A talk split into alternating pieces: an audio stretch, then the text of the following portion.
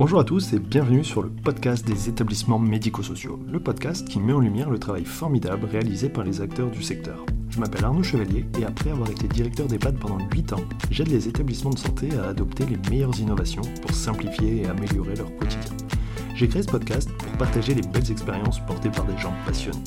Avant de commencer, si vous appréciez ce podcast, vous pouvez vous abonner pour ne rater aucun épisode et encore mieux, mettre une note 5 étoiles sur Apple Podcast et le partager à vos collègues. Sur ce, bon épisode. Bonjour à tous, aujourd'hui j'échange avec Clément Boxveld, le fondateur avec euh, Julien Moury de l'association Oldissé, un tour du monde pour, euh, pour étudier, pour observer, pour découvrir les solutions euh, qui rapprochent les générations. Donc, on va parler de l'assaut et du projet All Disney et on va aussi parler de ton nouveau projet, Clément, qui s'appelle Cher Ami, donc que tu pourras nous expliquer. Alors, avant de commencer, euh, d'abord, merci de participer à ce podcast et est-ce que tu peux te présenter? Bah, Bonjour Arnaud, merci pour l'invitation. Donc, je m'appelle Clément Boxbeld, je suis engagé depuis 4 ans sur la mission de faire changer le regard sur la vieillesse, de valoriser le rôle social euh, des personnes âgées dans la société et euh, de rapprocher les générations. comme tu l'as dit, ça a pris une première forme avec euh, le projet Oldissé et l'association qu'on a créée en 2017, où on a commencé par faire un tour du monde de la vieillesse et on a fait une douzaine de régions du monde pour mettre en avant des projets inspirants, deux, trois projets par, par pays, on va dire, et faire des portraits aussi de personnes âgées qui cassent les idées reçues. Donc les projets qu'on a explorés sont à la fois sur le changement de regard, sur euh, plein d'activités qu'on pense pas possibles à partir d'un certain âge. Et nous, on a vu, euh, je sais pas, des femmes âgées qui jouent au foot en Afrique du Sud, euh, des femmes qui font de la boxe en Afrique du Sud toujours. On a vu sur le changement de regard des choses aussi vis-à-vis -vis du numérique, des chroniqueuses qui ont une chaîne WeChat avec des millions de, une audience de millions de personnes et, du coup qui, qui, sont des hyper influentes sur les réseaux sociaux. On a vu plein de projets comme ça. Ensuite, on a vu d'autres projets qui sont plus sur le modèle, euh, la question de se dire qu'est-ce qui rapproche les générations, quels sont les leviers qui font que on arrive à créer de l'intergénérationnel qui soit pas euh, un gadget ou juste une fin en soi, mais euh, quelque chose qui est assez spontané, assez naturel et qui se fait, qui se fait de façon pérenne.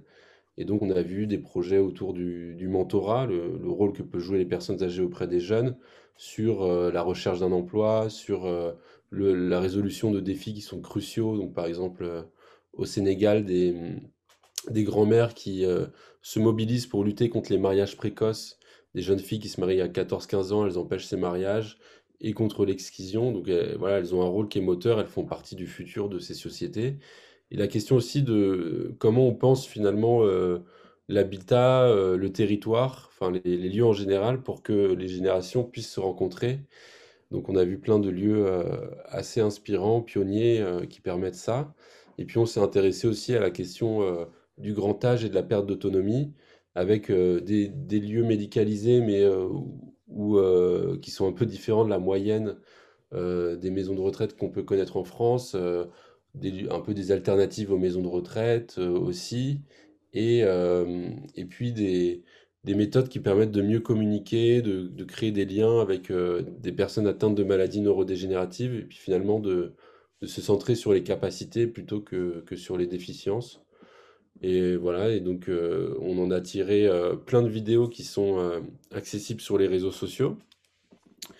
Euh, sur la page Facebook Odyssey, par exemple, qui, euh, a à peu près 25 000 abonnés, et, on a eu le bonheur de voir que, ces vidéos qui sont sur un sujet qui, de prime abord, on peut penser que euh, c'est un sujet qui où la société est assez indifférente, ou, surtout entourée de représentations négatives autour du vieillissement. On s'est aperçu que quand on met en avant des choses positives, des projets inspirants, etc., bah, ça pouvait vraiment beaucoup se partager, faire écho. Euh, à la fois dans, tous ceux qui travaillent auprès du grand âge, à la fois parmi les aidants. On a beaucoup de femmes, 75% de femmes dans l'audience et, euh, entre 50 et 70 ans, c'est une proportion d'âge qui est plus représentée chez nous que dans la démographie naturelle de Facebook. Et euh, voilà, on a des vidéos qui ont atteint des millions de vues, donc c'était beau de voir que, c'est un sujet qui peut intéresser et que le fait de, montrer des choses positives, ça peut inspirer les gens. Et voilà, et ensuite, on a, en rentrant en 2018, on a continué sur un Tour de France pour montrer que bah, l'herbe n'est pas toujours plus verte ailleurs, même si on avait vu plein de choses extraordinaires dans d'autres pays. Il y a aussi des initiatives qui sont, qui sont pionnières et qui sont géniales en France et, qu'on pourrait plus mettre en avant pour inspirer des personnes. Donc, on a fait une vidéo par région en France et euh, on a écrit un livre qui s'appelle Vieillir ensemble, un tour du monde des solutions qui rapprochent les générations, qui, qui retrace un peu le, le, le tour du monde qu'on a fait.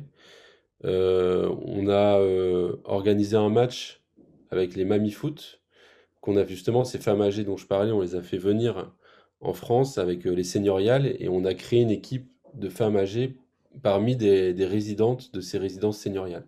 Excellent. Il a eu lieu en juin 2019. Euh, et nous, on a fait un documentaire dessus qui a été diffusé euh, sur France 3 euh, Val-de-Loire l'année dernière, enfin en 2020, 2021, ouais, en mai 2021. Et enfin, bah, le projet dont, dont on va parler plus longuement aujourd'hui, c'est le projet Cher Ami. Et c'est un projet qui s'inspire d'une initiative qu'on avait vue pendant notre tour du monde, où on avait rencontré une école de langue au Brésil qui avait eu l'idée de démarcher des maisons de retraite aux États-Unis et au Canada pour faire des duos de conversation entre leurs étudiants euh, brésiliens qui apprenaient l'anglais et des personnes anglophones euh, natives, euh, mais qui sont résidentes de maisons de retraite. Et c'est une idée qu'on a trouvée très belle parce qu'à la fois elle est, simple et, et, elle a quand même beaucoup d'utilité auprès des deux générations. Et puis elle a cet intérêt que nous on pousse beaucoup, c'est bah, de de valoriser dans le lien intergénérationnel, euh, de ne pas voir la personne âgée simplement comme euh, une personne qui a besoin d'assistance, euh, vulnérable, etc., mais une personne qui peut aussi apporter des choses et vraiment aider d'autres générations. Et donc là, c'est vraiment, ils aident à des, jeunes à pratiquer l'anglais en l'occurrence. Et cette idée qui est très belle, bah, nous, elle nous trottait dans la tête du coup depuis qu'on l'avait rencontré en 2018. Et on l'a lancé euh, en France pendant le premier confinement, à une époque où euh, bah, euh, les mesures de distanciation sociale, le fait que toutes les activités en physique étaient arrêtées, etc., mettaient à risque beaucoup plus de personnes âgées encore, à risque d'isolement. Et puis côté jeune aussi, c'était pas reluisant non plus. Donc ça avait beaucoup de sens de, de, mettre en relation des seniors français et des jeunes qui apprennent le français pour des conversations en visioconférence. Et voilà, c'est un projet qu'on développe depuis, euh, depuis le premier confinement. Alors, c'est énormément de choses, en fait, euh, depuis, depuis 2017. Euh, moi, j'aimerais revenir juste un, petit peu, parce que j'imagine qu'il y a tout un cheminement, mais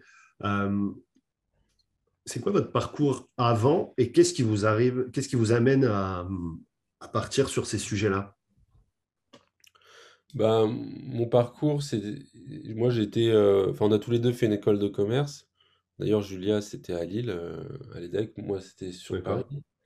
Et euh, ensuite, on a travaillé chacun deux, trois ans dans des domaines très différents, parce que Julia, elle était journaliste, donc elle était au site du Nouvel Observateur.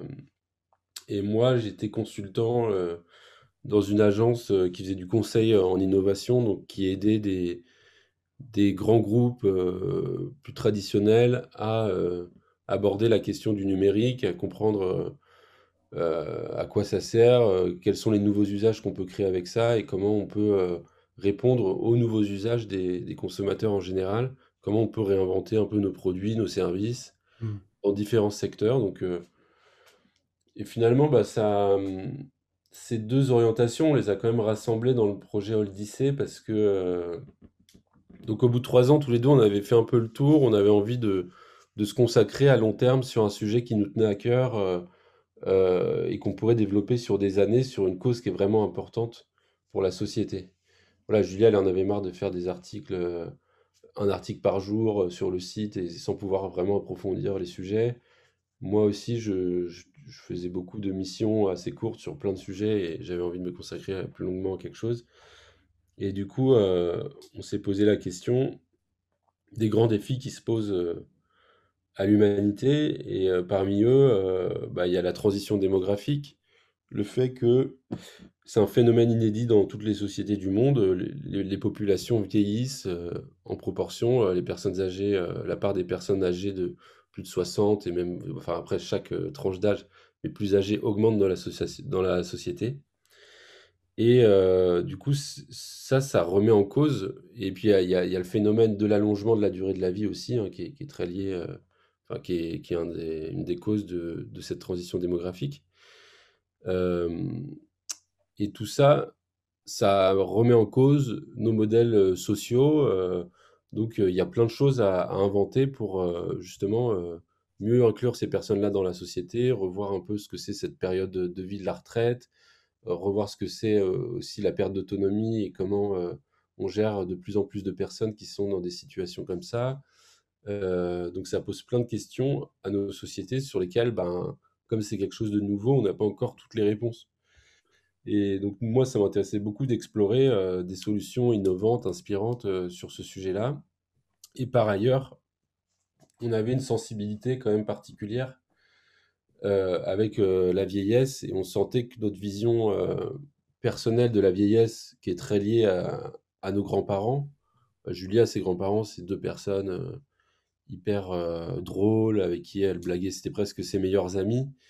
Et, moi, c'est des modèles de vie. Et puis, et puis aussi, ma, ma grand-mère, elle a été malade d'Alzheimer sur la fin de sa vie. Et c'est quelque chose qui m'a beaucoup marqué, qui m'a un peu fasciné. Et puis, je me suis rendu compte qu'on pouvait continuer à créer un lien. Enfin, moi, voilà, après, chaque, Alzheimer est différent, mais ma grand-mère, enfin, moi, ça m'a marqué de voir que tout ce qui restait chez elle, c'était vraiment de la bonté. Enfin, c'était assez émouvant. Et, et puis, euh, je pouvais l'inclure quand même dans mon univers et qu'on pouvait partager des choses. Et j'ai beaucoup ri avec elle. Et voilà.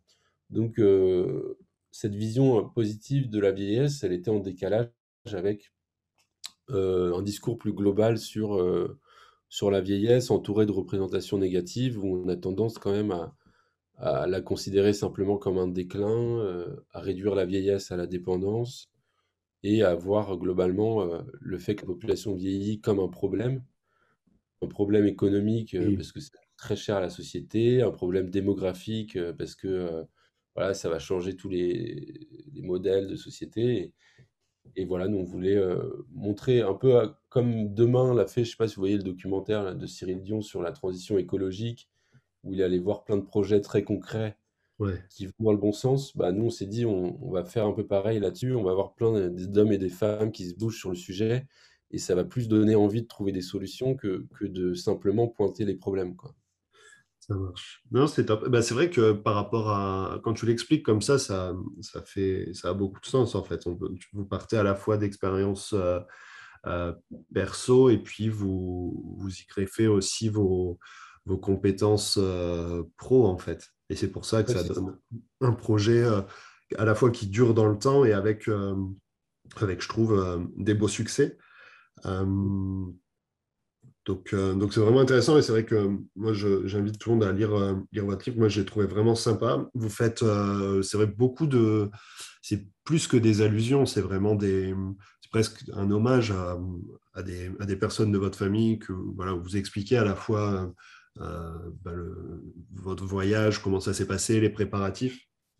C'est super intéressant. Puis après, il y a toutes ces, toutes ces, toutes ces aventures à travers le monde qui sont, qui sont passionnantes. Euh, c'est vrai, à la fois, on n'a peut-être euh, rien à envier à ce qui se passe ailleurs. Je suis assez d'accord. Maintenant, ce qui est intéressant, c'est de voir aussi euh, les phénomènes un peu culturels quand, quand, quand j'ai le passage au Sénégal avec les, fameuses grand-mères qui, qui ont le, le pouvoir d'aller annuler des décisions qui ont été prises par les familles, ça montre aussi, on le sait, en Afrique, la place la place qu'ont les personnes âgées, qu'ont les anciens, euh, comme ils disent, un peu du, vieux sage qui, euh, voilà, à qui on doit un respect, euh, un respect infini. Et c'est finalement quelque chose qui, qui, a pu se perdre un peu en cours de route sur, sur les pays occidentaux. Ouais, donc, on avait l'intuition qu'en allant dans d'autres pays, comme, on se décentrait un peu sur notre culture, sur des choses qui nous paraissent naturelles, etc. Mais en fait, on peut s'inspirer à la fois des pays les plus développés, euh, le Japon, voilà, en termes d'avancée de la transition et des solutions qui sont créées. Mais on peut s'inspirer aussi de pays où la prise en charge est plus traditionnelle comme comme au Sénégal, heu, sur le rôle vraiment qu'a la personne âgée et après c'est de se dire comment, heu, enfin nous on a des problématiques différentes et cetera, mais je trouve que ça pousse à se dire, bah, comment on peut aller plus loin sur, heu, sur les mobiliser sur des enjeux qui sont, im importants chez nous. Vraiment. Euh, moi, j'ai l'impression que le, fil conducteur, parce que finalement, euh, comment rapprocher les générations, comment euh, faire en sorte de voir aussi le, bon côté de la vieillesse, le bien vieillir, le, le vivre ensemble, éviter l'isolement, donc euh, qui sont des sujets euh, vraiment d'actualité. Euh, j'ai eu l'impression en, en lisant les expériences, et tu vois, finalement, finalement qu'on soit euh, au Japon, donc qui est un pays euh, enfin voilà, qui est très différent du Sénégal. Et pourtant, ce qui relie les personnes âgées dans leur épanouissement, j'ai l'impression que c'est le, le travail. Est-ce que c'est Ouais. un, un fil conducteur? Est-ce que c'est un raccourci qu'on peut prendre en se disant finalement, euh, pour bien vieillir, il faut, alors c'est pas travailler, travailler dans le sens gagner de l'argent et tout ça, mais c'est être en contact avec, euh, avec d'autres et surtout avoir un rôle social. Voilà, il s'agit de rester, heu, actif et c'est vrai que le sentiment, d'utilité qu'on peut avoir dans la société et le sentiment de jouer un rôle et d'être, utile pour d'autres personnes, dans une communauté, dans un quartier ou dans sa famille et cetera, c'est à mon avis, un aspect de la prévention de la perte d'autonomie qui est qui est un des plus importants. Et du coup, bah, la question du travail, heu, elle est liée à ça. Voilà, après le mot travail, heu, c'est l'activité en général puisque ça peut être rémunéré, non rémunéré. Heu, en fait, c'est en Oui, restant actif dans des projets qu'on reste aussi entouré et qu'on a une estime de soi aussi qui que nous dég que nous renvoient les autres, qui est valorisante. Et du coup, ben, si tu fais peut-être référence au au projet, d'accueil de jour là-bas qui justement en faisant ce constat qu'au Japon, heu, c'est une société qui est encore plus centrée sur le travail que que chez nous. ouais, Heu, bah, lui, il s'est dit, «En fait, les personnes qui qui sont atteintes de maladies neurodégénératives, elles veulent rester utiles» et donc il allait faire des partenariats avec les entreprises, du coin, heu, pour proposer des petits boulots aux aux personnes qui viennent dans son accueil de jour. Donc le matin, on leur propose de soit d'aller, heu, aider à laver les voitures du garage Honda du coin, soit à distribuer le courrier, heu, du journal local, heu, soit à tenir le petit stand, de bonbons et cetera pour les enfants quand ils rentrent de l'école, et qu'ils passent vers 16:00 et cetera.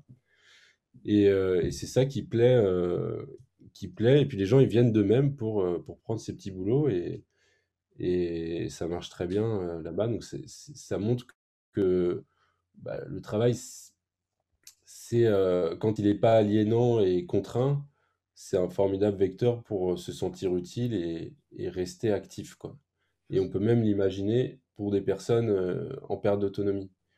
C'est ça qui est intéressant avec cet accueil de jour.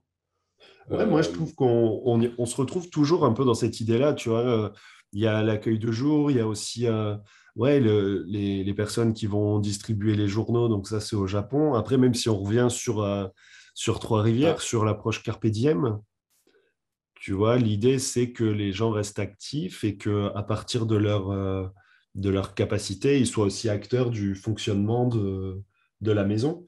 ouais, carpe diem, heu, c'est marrant, ouais, parce que dès quand on est arrivé, on commence à parler et puis c'est vrai, il y en a un qui me dit: «Bah, moi je suis bénévole ici», heu, il semblait, bon, bah, tout à fait normal au premier abord. Après on s'est rendu compte que il était en fait, heu, bah, résident et qu'il avait une maladie neurodégénérative, mais tu lui, quand il se présente comme ça, Ouais. c'est ça ça marque sur le fait que, bah, lui, il se sent pas, heu, une personne qui est comme ça, heu, bénéficiaire de quelque chose et et qui est malade, mais il il se sent vraiment faire partie du lieu et et voilà, il dit: «Bah, moi, je suis ici, je suis bénévole dans ce lieu, je vis ici», voilà.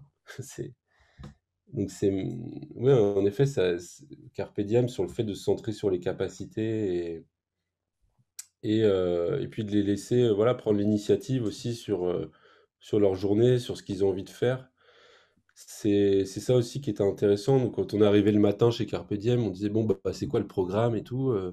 elle dit: «Bah, en fait, il y a pas de programme, on va voir ensemble, dans le matin, heu» avec eux, qu'est-ce qu'ils ont envie de faire, et puis on va, on, va construire la journée comme ça, quoi, comme une journée. ouais. Oui, et puis qu'est-ce qu'il faut faire? ou...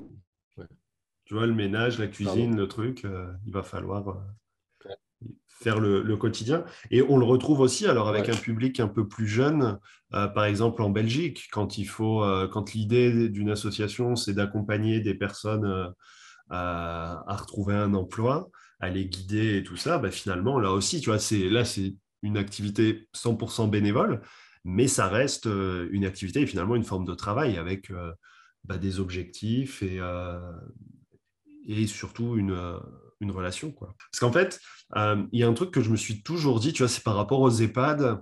Euh, je l'ai déjà cité plusieurs fois dans, à travers les épisodes du podcast, mais un jour, c'était euh, un médecin co qui me dit, ben, en fait, dans certains établissements, alors pour pas les citer, c'est les petites sœurs des pauvres. À l'époque, en tout cas, les sœurs, c'est assez dynamique et exigeant. Et, et, en fait, elles donnaient du boulot à tout le monde.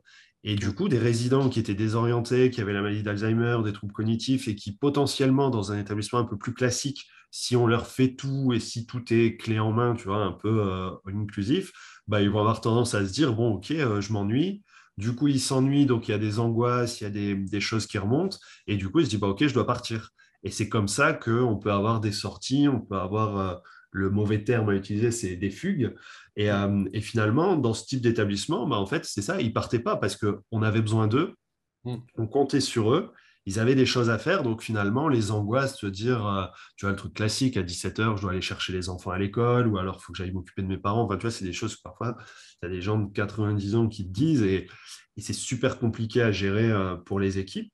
Et, et, je me suis toujours dit que finalement, si on, comment on peut leur donner bah, du travail, en fait, ou en tout cas de l'activité. Alors, la majorité des, des EHPAD s'adaptent en proposant, par exemple, euh, de plier les serviettes, de faire tel truc, de distribuer, euh, voilà, pas mettre la table, parce que là, ça devient un peu compliqué niveau hygiène, et pourtant, ce serait super, et, ça se fait parfois. Mais tu vois, d'aller remplir les carafes d'eau, de faire des trucs comme ça.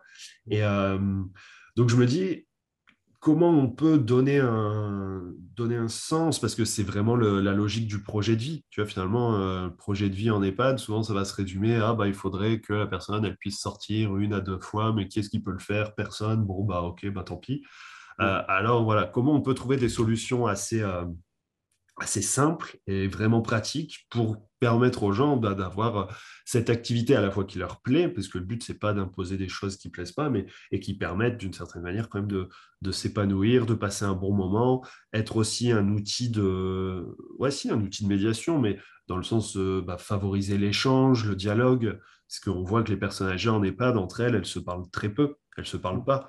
Euh, moi, j'ai tellement vu des résidents, euh, sur le coup, c'est drôle, mais en même temps, c'est de se dire, bah, qu'est-ce qu'on peut faire, tu vois, qui arrivent et qui disent, ben, c'est bien, chez vous, ça a l'air bien, hein, franchement. Euh.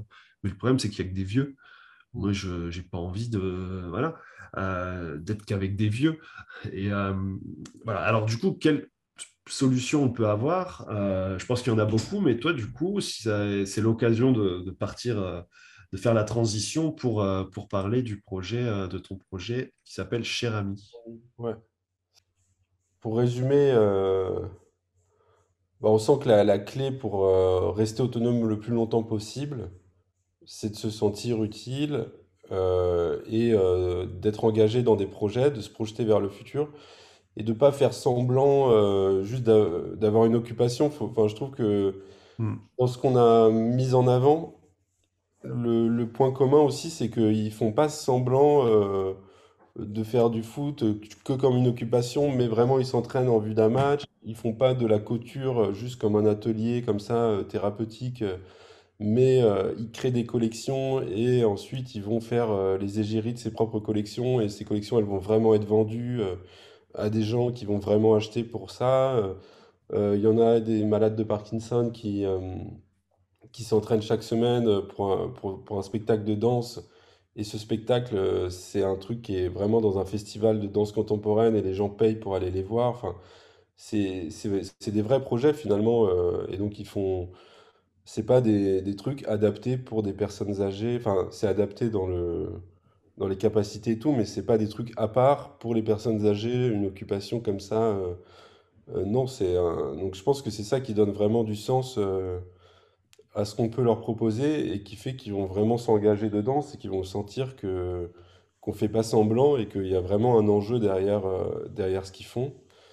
Et euh, du coup, euh, ça les engage. Et après, dans les lieux comme Carpe Diem ou il y a Aoiker aussi au Japon, qui est un super lieu qu'on a rencontré.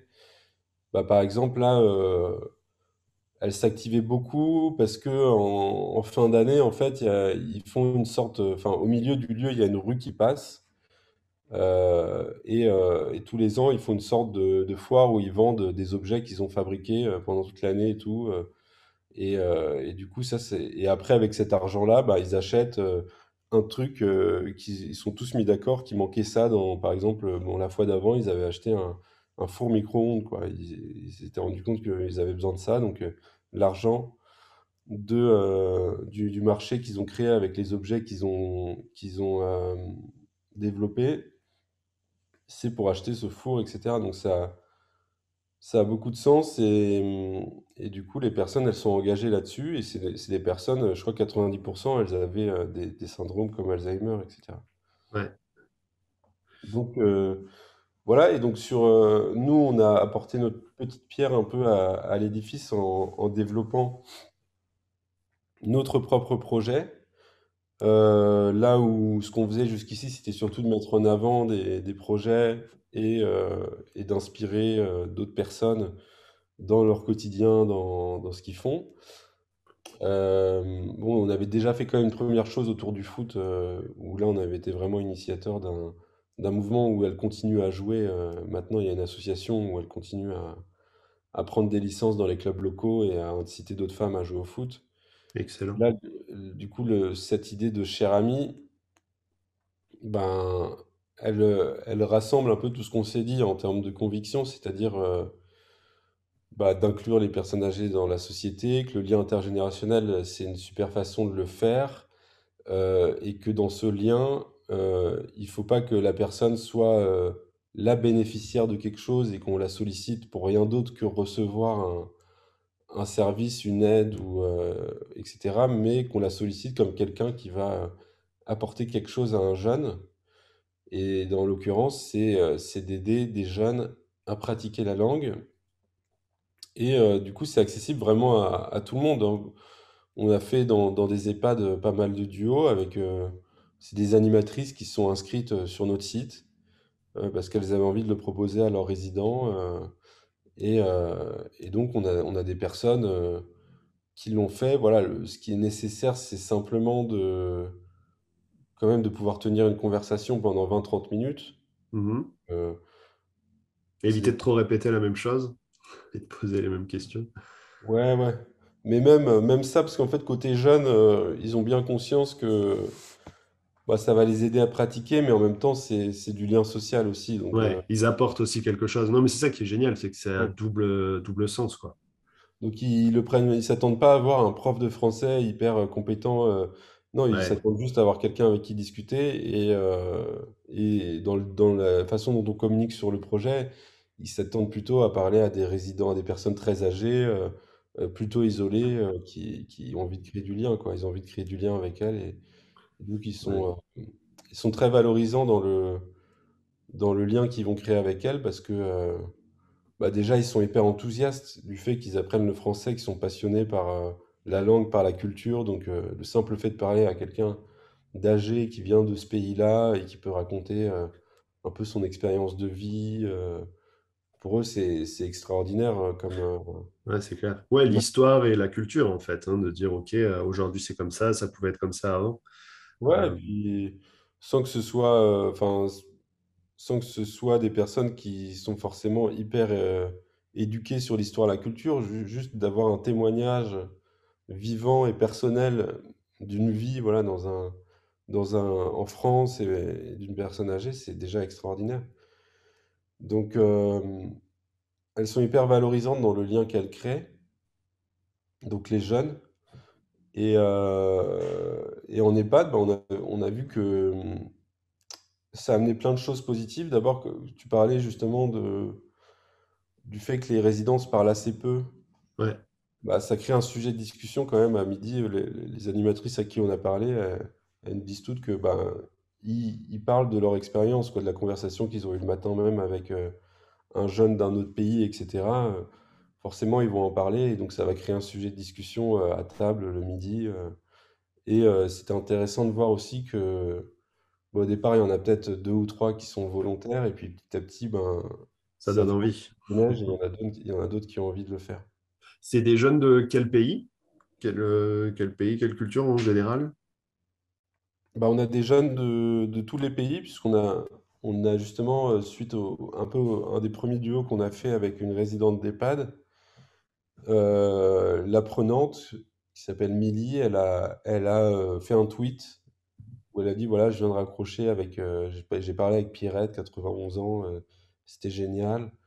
Et euh, le tweet, il a fait le, le tour du monde et c'est vraiment devenu viral. Et donc, le, le lien d'inscription, il s'est partagé un peu dans toutes les communautés d'apprenants du français en ligne, quoi. Et donc, on a eu comme ça 8000 inscrits.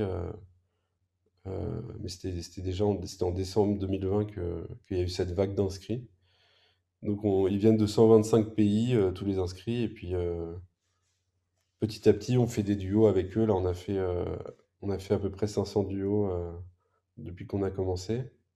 D'accord. Ils viennent de 125 pays. Après, il y en a la majorité, enfin, le plus représenté, c'est les États-Unis.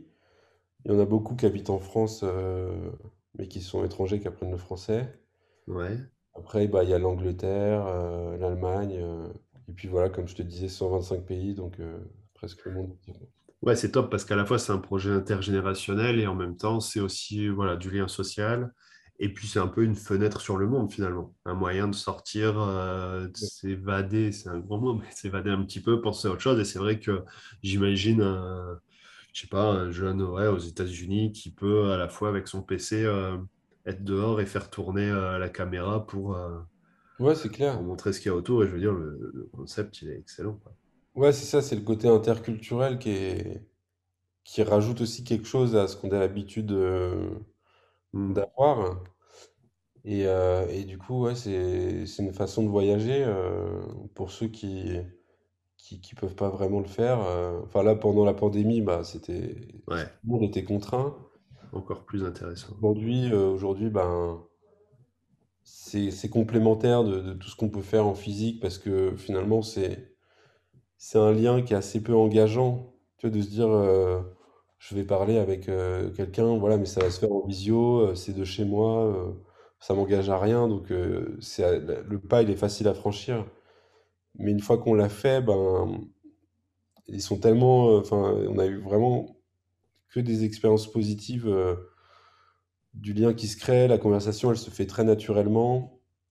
Et, euh, et puis au, bout de trois mois, il y en a 70% qui continuent à, s'appeler après les trois premiers mois. Donc c'est vraiment un lien qui se crée dans la durée aussi. Et, et ouais, ouais, donc après, je- voilà, nous on se dit par exemple quand on parle de cohabitation intergénérationnelle, c'est un pas qui est hyper dur à franchir de se dire je vais accueillir un, un jeune étranger chez moi euh, comme ça euh, alors que je le connais pas trop, etc. Donc c'est- il y a très peu de seniors qui sont prêts à le faire. Plus Par engageant, contre, c'est clair. une fois, enfin, il faudrait qu'on arrive à, à voir si, si on arrive à, à amener des gens à, En tout cas, ils ont envie de se voir, ça c'est sûr. Il y en a, il y en a déjà une dizaine qui se sont vus en vrai, même si ils habitent pas dans la même ville, etc. Euh, au- le- l'apprenant, quand il voyage en France, il fait un détour pour aller voir euh, la personne euh, avec qui il est en contact euh, via visio. Il y en a qui se sont retrouvés dans- en Espagne parce qu'ils étaient en vacances au même moment. Enfin bref. Cool. Voilà. Alors, pour un EHPAD, du coup, c'est comment ça se passe? C'est quoi les modalités pour, euh, pour adhérer, pour créer des duos, pour euh, participer au projet? Bah, Dans un EHPAD, euh, sur les duos qu'on a fait, c'était des, souvent des animatrices euh, volontaires qui, qui sont inscrits pour, euh, pour connecter leurs résidents. Donc ça demande euh, forcément euh, au moins la motivation d'un personnel qui, qui, qui va quand même consacrer, euh, disons, peut-être, euh, voilà, quelques heures dans la semaine pour faire ces duos. parce que nous, on s'adapte à vraiment au créneau que choisit euh, l'animateur. Enfin, bon, vais parler de l'animatrice parce que c'est souvent. Voilà, elle dit, bah moi, le lundi entre 10h et midi, j'ai du temps pour, euh, pour connecter des résidents à, à ces conversations. Nous, euh, étant donné qu'on a plein d'apprenants, on est capable le lundi de 10h à midi de trouver euh, des, des profils qui correspondent à, à ces personnes-là. Et, euh, et ensuite, on va accompagner. euh, donc, soit on on met un, un bénévole de, de cher ami qui est facilitateur de ces conversations, c'est-à-dire qui va appeler bah, séparément l'animatrice qui va être avec euh, la personne âgée, puisque souvent ils n'ont pas de ligne directe, enfin c'est, on peut pas trop les contacter directement en EHPAD, c'est plus euh, euh, l'animatrice qui fait l'intermédiaire avec eux. Et des côtés jeunes, on peut s'en occuper, euh, c'est le bénévole qui l'appelle, qui le, présente le programme, etc. On trouve euh, le créneau en commun. euh, la première conversation, ben, il y a l'animatrice, le jeune, euh, le, senior et, et le bénévole qui sont, qui sont là en visio pour s'assurer que tout se passe bien. Et après, sur les conversations d'après, ben, c'est vrai que la majorité des, des profils quand même en EHPAD, c'est des profils où finalement l'animatrice, elle, elle reste à côté d'eux quoi, pendant la conversation. Donc ça demande pendant vingt trente minutes euh, de, de rester avec la personne et de faire parce que voilà, il y a toujours un truc, soit il y a un problème d'audition qui fait que l'animatrice, il faut qu'elle soit là quand même pour répéter euh, certaines questions, etc. Soit c'est un problème un peu neurocognitif où bon bah il y a besoin d'une assistance à côté quand même pour euh, remobiliser, etc. Mais après, il, il peut, il peut arriver aussi que la, enfin, c'est quand même beaucoup plus rare en EHPAD, mais que la personne soit autonome ensuite. euh, il y a juste à la connecter à euh, sa conversation et ensuite elle peut parler pendant 30 minutes et, et dans Hmm. ce cas-là, l'animatrice, elle fait autre chose pendant ce temps-là, quoi. Donc c'est vrai qu'en EHPAD, ça demande bah, quand même voilà, euh, au moins deux trois heures quoi, par semaine euh, Ouais, ça se fait pas tout seul non plus, quoi. pour, pour Euh, connecter quatre cinq résidents, quoi. ouais. Est-ce que vous avez des duos, par exemple, de personnes âgées qui peuvent vivre soit dans des, des résidences autonomie, des résidences services seniors, qui du coup sont euh, en principe un peu plus autonomes et peut-être aussi un peu plus, euh, un peu plus habitués et à l'aise avec le, la Ah technologie, que ce soit un- le téléphone euh, ou, ou même juste une tablette ou un PC pour Skype ou Zoom, Ouais, c'est sûr. Bah, après, on, on a plein de seniors plus autonomes euh, qui peuvent être euh, dans des résidences seniors, des résidences autonomie ou chez eux, chez eux aussi, ok. euh, qui, qui sont autonomes vis-à-vis de, bah, de l'équipement, voilà, qui ont une tablette, qui savent se connecter. Et après, nous, le fait qu'on ait un bénévole qui, qui facilite la mise en relation, Ouais, souvent, il va, il va aider le senior à, à prendre en main les, ou- les outils nécessaires. C'est-à-dire que faut peut-être euh, juste l'accompagner au début, lui dire, ben voilà, tu télécharges telle appli, euh, tu, euh, tu te connectes comme ci, comme ça, et puis si jamais il n'y arrive pas, ben, il est là pour, pour retester avec lui, etc. Et ce qui fait qu'au bout d'un moment, il maîtrise et il est autonome vis-à-vis de ça. Et ouais, c'est cool. enfin, en EHPAD, ce que j'aimerais bien pour faciliter, c'est que ça prenne moins de temps aux animateurs, etc., c'est c'est euh, d'être un peu en partenariat avec euh, les, services civiques qui peuvent se déplacer chaque semaine euh, dans un EHPAD. Et je sais que il y en a pas mal qui avaient ce rôle-là pendant la pandémie de, de connecter les résidents à leur famille en visio et qui passaient finalement leur service civique à faire ça.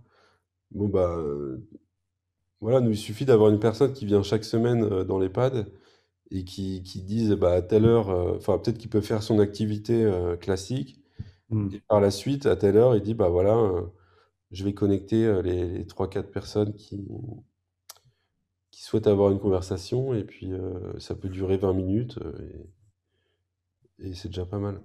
C'est toujours ça de prix et c'est cool. Ok, euh, une- juste une petite question. Si vous, pour toucher les gens à domicile, vous faites comment? Pour toucher les gens à domicile, ben, on, on fait des partenariats avec, euh, avec des caisses de retraite, D'accord. Avec des mutuelles. Et euh, surtout les caisses de retraite, elles ont une base de mail assez conséquente et Ouais, bah oui. donc on envoie un mailing et puis les gens s'inscrivent directement euh, par mail, quoi. Ouais. Ou éventuellement service à domicile, même si c'est pas tout à fait leur, euh, leur cœur de métier, mais, mais ils sont en contact avec des personnes qui potentiellement peuvent être euh, intéressées. Voilà, ouais. Cool. Bon, on a pas mal fait le tour. Euh, vous êtes quand même euh, ultra euh, dynamique et, et c'est impressionnant à quel point bah voilà, vous, il y a plein de projets qui, qui se, qui s'enchaînent, qui se, qui se superposent un peu. C'est quoi la prochaine étape? Ben là, on est quand même concentré sur, euh, sur ces deux projets-là. C'est déjà beaucoup à mener de, de front, Ah, je me doute. c'est-à-dire à la fois les, la production de, de vidéos qu'on continue à faire. Et donc là, la prochaine étape là-dessus, c'est, ça va être de faire des portraits de, de personnes euh, âgées qui, qui portent des savoir-faire, qui se perdent. euh. Si vous allez sur le site, par exemple, il y a, y a le couple de tapissiers Patard qu'on a, qu'on a filmé, qui habitait en bas de chez nous à Paris. Et euh, on a fait un portrait comme ça sur huit neuf minutes. Et ça a super bien marché parce que on sent que les, les- les gens, ils ont envie de retrouver, euh, de retrouver le contrôle un peu sur, euh, sur, des façons de faire, euh, de, produire. voilà, on, revient quand même à des façons de consommer aussi. Donc on va parler de, de métiers de bouche, de cuisine. On va parler d'artisanat, de... ça peut être de la tapisserie, ça peut être des tourneurs sur bois, ça peut être plein de choses comme ça. Et c'est des portraits de, de- de personnes âgées qui portent encore ça et qui sont un peu les derniers dépositaires de, de ce savoir souvent. Ouais, Et c'est dans la question du travail, c'est intéressant parce que bah, oui, comme c'est des passionnés, souvent c'est voilà, ils ont 80, 85 ans, ils continuent, ils savent qu'ils vont faire ça toute leur vie et que le jour où ils vont arrêter, en fait, ils, ils, ils vont, ils vont mourir parce que c'est ça qui les fait vivre aussi, quoi. ouais. C'est intéressant ce que je me disais justement. On revient encore à la notion de travail. Ouais, C'est-à-dire à faire des choses, mais avec du sens et, euh, et par passion et ouais. avec plaisir, quoi. Et puis il y avait un beau projet qu'on avait mis en avant qui s'appelle l'outil en main, où c'est des associations d'artisans retraités qui, euh, qui font des ateliers avec des jeunes euh, et qui transmettent leur savoir-faire euh, dans la ferronnerie, euh, des plâtriers, des sculpteurs, etc. Et c'est un beau projet de se dire que favoriser la transmission là-dessus et revaloriser ces métiers euh, manuels qui ont été un peu dévalorisés quand même dans ces dernières, enfin, dans, dans le système éducatif, on va dire, et, et on sent que, Ouais, et puis délocaliser aussi. ouais, voilà. Finalement, c'est-à-dire que, et c'est vrai que tout ça, on, on y revient. Il y a des choses plus locales, en circuit court, machin, à la fois pour des raisons écologiques, mais euh, pas que. Et... Ouais, c'est ça. Donc là, on va, on va faire ça, et euh, ensuite, euh, sur le, On, on répond aussi à, à des commandes. Donc, par exemple, on a, là, on a fait un petit documentaire de, de 25 minutes sur euh, le projet Les Éclaireurs du Tour. Je sais pas si tu connais, c'est un Non, projet qui a été initié par euh, Ressentez-vous d'accord. euh, dans Dordogne, en Lot-et-Garonne, avec euh, AG2R La Mondiale euh, Aquitaine. Et du coup, ils ont fait pédaler euh, dans, dans 8 établissements, euh, EHPAD et accueil de jour, euh, les résidents sur des pédaliers connectés Ouais, pendant, pendant un mois avant le Tour de France pour le challenge, c'était de, de faire le nombre de kilomètres du Tour de France à huit structures. Excellent. pendant, pendant un mois, ça a un peu rythmé la vie de, de ces lieux. Et puis, il y avait du coup plein d'animations autour pour faire vivre un peu l'univers du Tour, euh, les, les régions traversées. euh, et en même temps, c'est de l'activité physique euh, adaptée. euh, et euh, du coup, ouais, c'était, c'est un super projet quand on parle de justement de, de donner du sens, quoi, et tout un Hmm. univers autour d'une activité. Ouais, pas juste faire pour, euh, pour juste faire et puis c'est tout. euh, c'est avoir un sens, pouvoir aussi partager un moment, à la fois entre les gens qui participent, mais aussi même autour, quoi. Ouais, donc il peut arriver qu'on mette en avant euh, des projets comme ça sur commande maintenant, puisque là, sur, bah, sur les vidéos qu'on qu'on a initiées nous-mêmes, c'est plutôt des portraits de personnes âgées. Ouais, Euh, qui, et ça, c'est sponsorisé, euh, financé par la CNAV et par AG2R, la Ligue d'accord. dont je te parlais. Et ensuite, bah, sur le côté cher ami, l'idée c'est de, c'est de le développer, c'est de financer, parce qu'il y a, il y a une petite équipe quand même pour faire tourner ça. Il y a des, il y a une sorte de plateforme technique à développer derrière. Hmm. et donc, ben, il faut qu'on finance un peu cette équipe et qu'on pérennise du coup ce, ce projet. Et donc là-dessus, aujourd'hui, bah, c'est des, c'est des partenariats avec des caisses de retraite, des mutuelles. on sollicite des fondations aussi, du mécénat. Et, et on aimerait, enfin, du coup, plus peut-être sur les EHPAD, on aimerait bien arriver à faire des choses avec des conférences de financeurs ou, ou la CNSA, c'est de trouver des fonds pour développer ce projet qui est un peu difficile à, à financer autrement que par des subventions du mécénat et un peu de participation directe des, des apprenants et des, des bénévoles et des seniors qui le peuvent, quoi. Ouais. Aujourd'hui, vous êtes sur un modèle qui est, qui est du coup accessible gratuitement et, et subventionné ou vous demandez une participation? Bah, là, c'est accessible gratuitement, mais c'est toujours financé par un, Ouais, par un acteur tiers qui, qui, qui a envie de... Par exemple, bah, on a été financé par le Rotary en Côte Bleue. Et là, on a, on, on a surtout ciblé les EHPAD et, et les CCAS, etc., pour toucher des seniors qui sont quand même plutôt isolés. ouais. Euh, donc c'est toujours, il faut qu'il y ait un peu du financement de, d'un acteur pour, euh, pour qu'on puisse passer du temps à faire ces duos, quoi.